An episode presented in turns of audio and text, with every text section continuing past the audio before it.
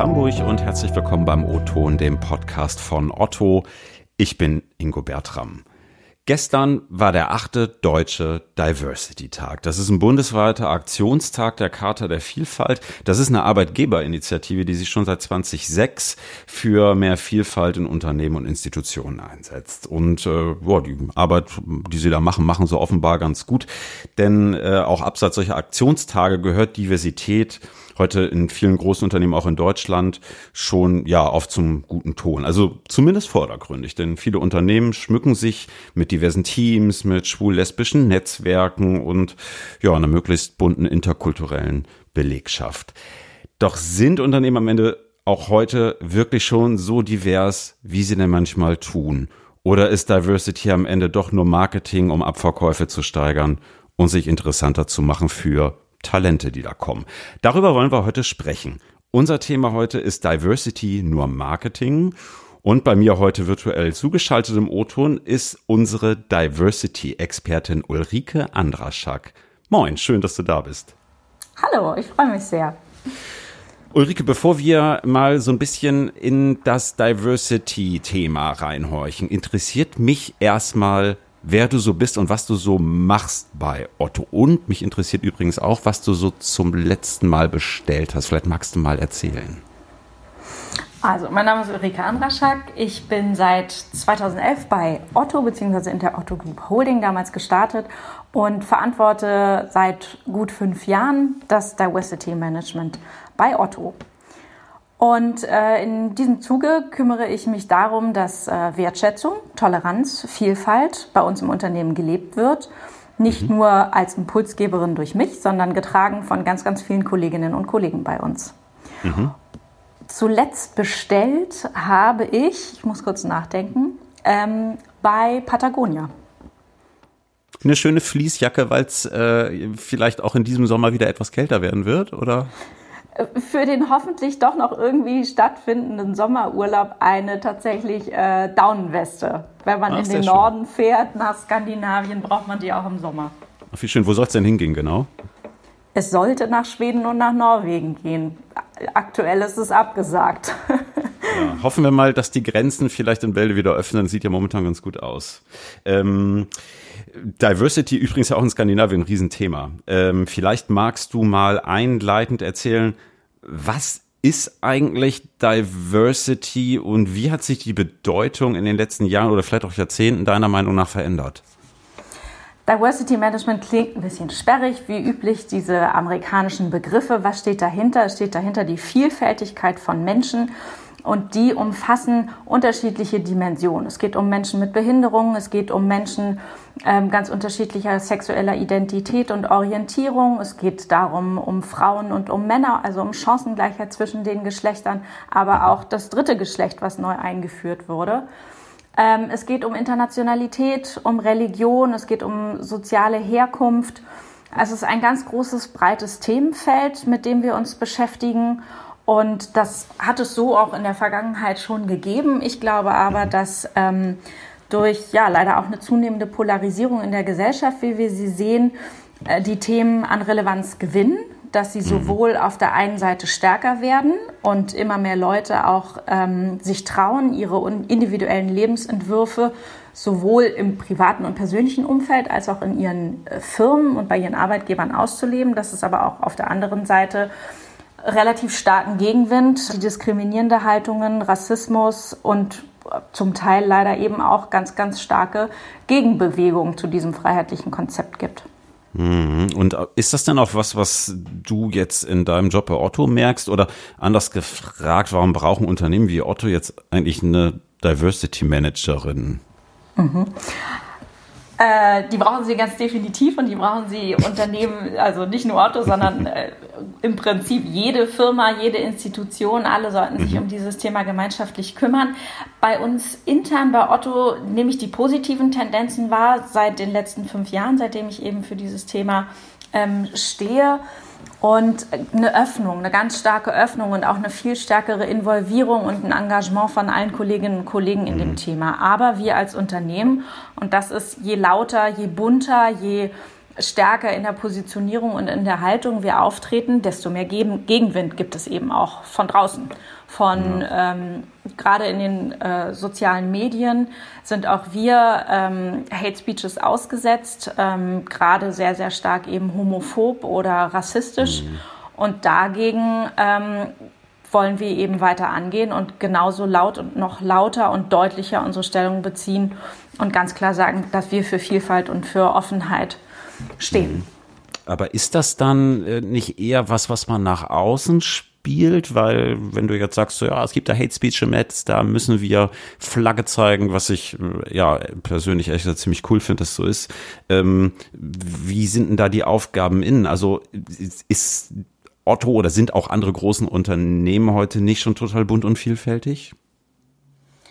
Also viele Firmen sind es, Otto ist es auf jeden Fall auch.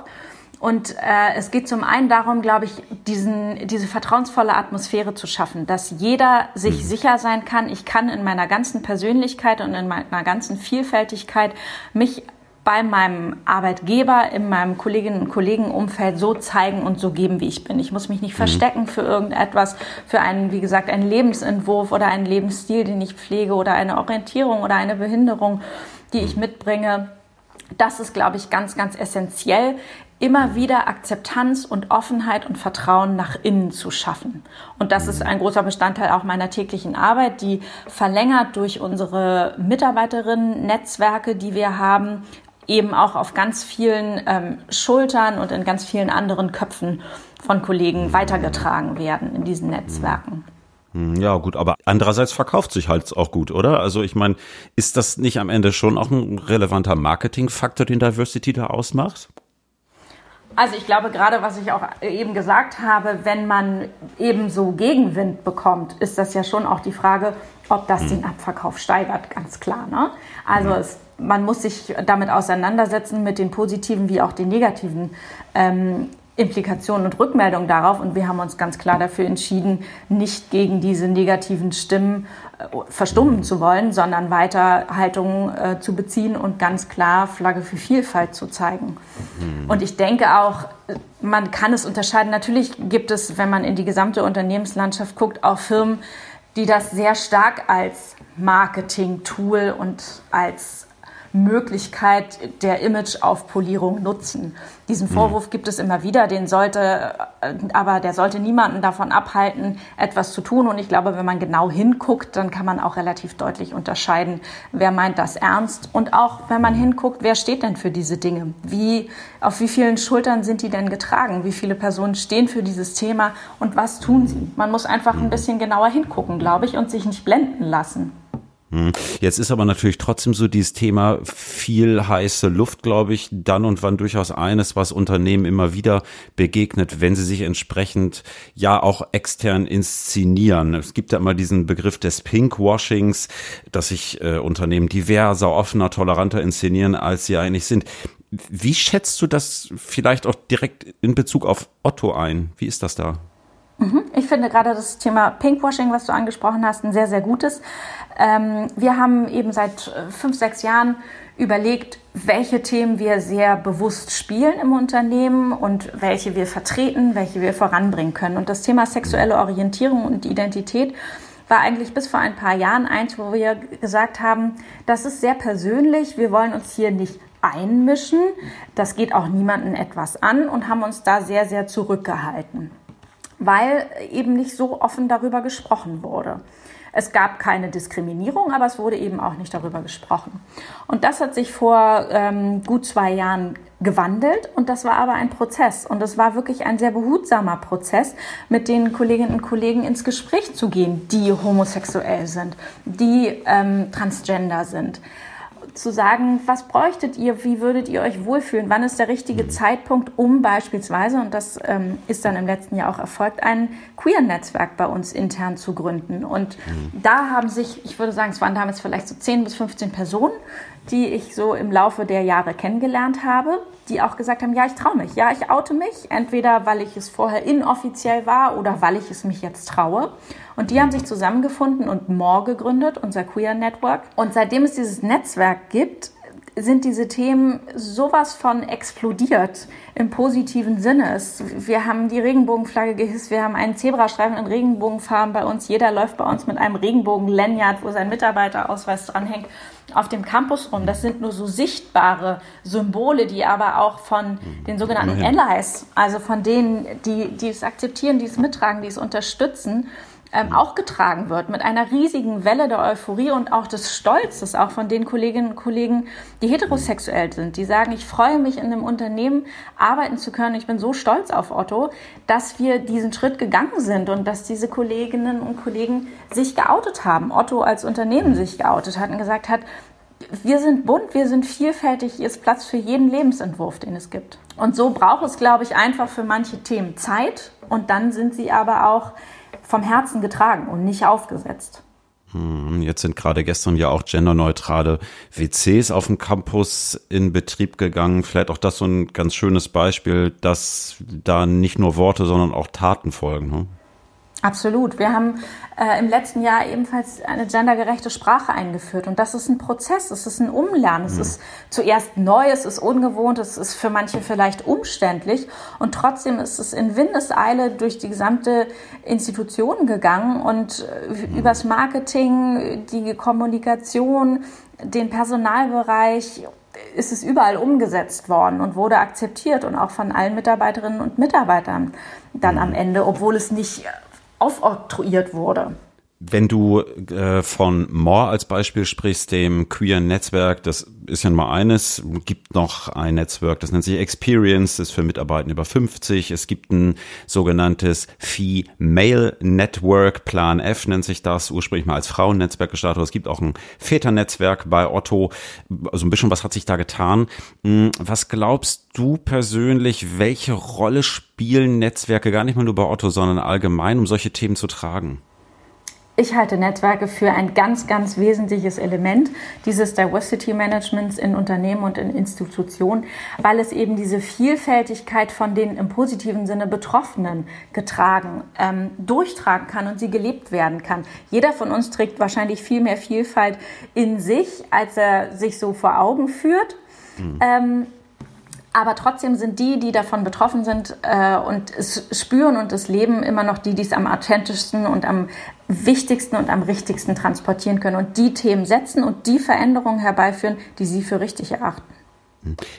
Könnte es vielleicht auch damit zusammenhängen, dass wenn ich beispielsweise noch nie mit zum Beispiel lesbischen Frauen in Kontakt gekommen bin in meinem bisherigen Berufs- oder Privatleben und dann jetzt plötzlich äh, das erste Mal mit äh, einer lesbischen Frau konfrontiert werde, dass ich das dann auch anders wahrnehme oder anders sehe, weil es halt für mich plötzlich personifiziert ist?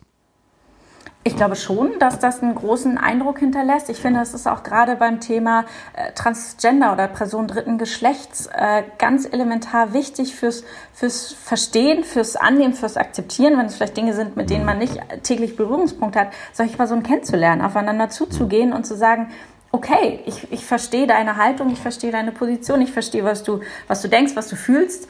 Es gibt dich, es gibt nicht nur auf dem Papier diese Person dritten Geschlechts, sondern es gibt sie tatsächlich. Das hilft ganz viel im gegenseitigen Verständnis und miteinander. Okay, also Bedeutung von Netzwerken ist deiner Meinung nach definitiv gegeben. Nun könnte man aber natürlich auch ganz böse und sagen, na ist ja ganz schön, wenn sich jetzt äh, Menschen in einer Company in Netzwerken engagieren und da zusammenrotten boah, am Ende machen die das ja ehrenamtlich, also oft unbezahlt und top zum Job. Ist das cool und wie handhabt ihr das? Also bei uns ist die Netzwerkarbeit ein Teil unseres kulturellen Wandels, der in der gesamten Group seit äh, vielen Jahren besteht. Von daher ist die Arbeit in den Netzwerken bei uns Arbeitszeit, das ist nicht Freizeit. Hm. Okay. Das mhm. ist natürlich immer in Rücksprache und in Absprache mit der jeweiligen Führungskraft. Aber es gibt auch durchaus Kolleginnen und Kollegen, die sich das wirklich als handfeste Ziele in ihren Zielkatalog hineinschreiben und sagen, okay, meine wow. Netzwerkarbeit ist ein wichtiges Thema und ein Ziel, was ich äh, erreichen will.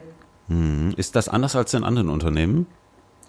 Das ist in vielen äh, Unternehmen ist es keine Arbeitszeit, sondern mhm. es ist tatsächlich Freizeit. Und das ist natürlich für viele, gerade auch für Mütter, Väter, für Familienangehörige schwieriger, das dann noch zusätzlich vor oder nach der Arbeit zeitlich hinzubekommen. Mhm, okay, also ja, tatsächlich ein ganz cooler Move. Ich äh, frage mich nur trotzdem, jetzt gibt's mitarbeitende Netzwerke, die Diversity in allen möglichen Facetten vorantreiben, äh, um vielleicht mal auch beim Thema Homosexualität zu bleiben. Das ist ja durchaus ein Thema, äh, das am Ende auch in Metropolen wie Berlin und Hamburg äh, ja immer noch bei dem einen oder anderen äh, erstaunlicherweise polarisiert. So, wenn wir jetzt mal ähm, hart auf hart das Ganze durchdeklinieren, ne? man macht jetzt beispielsweise eine Werbung, wo sich zwei Männer küssen, danach bricht ein rechter Shitstorm über das Unternehmen herein und die Abverkäufe sinken um 20 Prozent. Was dann und wie steht's dann ums Thema Haltung? Ich wollte gerade sagen, dann heißt Zeitung zeigen, dann kommt es wirklich drauf an. Und dann gibt es auch genug Beispiele, wo Unternehmen sagen, jetzt erst recht. Und auch das ist, wie gesagt, eingangs auch schon unsere Linie gewesen. Es, man wird immer Menschen finden, die sich dagegen äußern und ähm, die mit dieser Positionierung sich nicht identifizieren können und nichts mit anfangen können. Aber mhm. das kann nicht das Engagement mindern. Okay, ich bin trotzdem halt gespannt, wenn es mal zu so einer Blaupause kommen sollte. Äh, das ist dann ja oft so ein bisschen der Lackmustest, ne? Das ist ähm, Du hast eingangs schon mal gesagt, du glaubst, dass die Bedeutung von Diversity weiter zunehmen wird. Hm, was glaubst du, wie könnte das aussehen in fünf bis zehn Jahren? Vielleicht gerade auch mal mit Blick auf, das ist ja auch durchaus ein Netzwerk, was es bei Otto gibt, äh, Stichwort Experienced, sprich explizit gerichtet an ältere Mitarbeitende. Also Gesellschaft wird immer älter, das ist ein Fakt. Wir arbeiten vermutlich auch alle, alle immer länger, bis wir irgendwann mal uns in der Rente hoffentlich irgendwo in der Sonne flezen können. Ähm, wie schätzt du das ein? Ich glaube, dass in allen Feldern ähm, der Vielfalt und der Diversity sich starke Veränderungen noch ergeben werden, dass, dass sich alles noch stärker auch polarisiert. Und ich glaube mhm. auch in der, in der aktuellen äh, Corona-Krise zeichnen sich auch schon so einige Tendenzen ab. Du sprachst gerade die Generation 50 plus an. Ähm, die Familiensituation, wie jetzt ähm, vielleicht auch wieder äh, rückwärtige Tendenzen bei der Betreuung von Kindern, also der Aufteilung zwischen ähm, Männern und Frauen bei der Pflegearbeit oder auch bei der Care-Arbeit, also tatsächlich Pflege, nicht nur Familie, sondern auch pflegebedürftige Angehörige.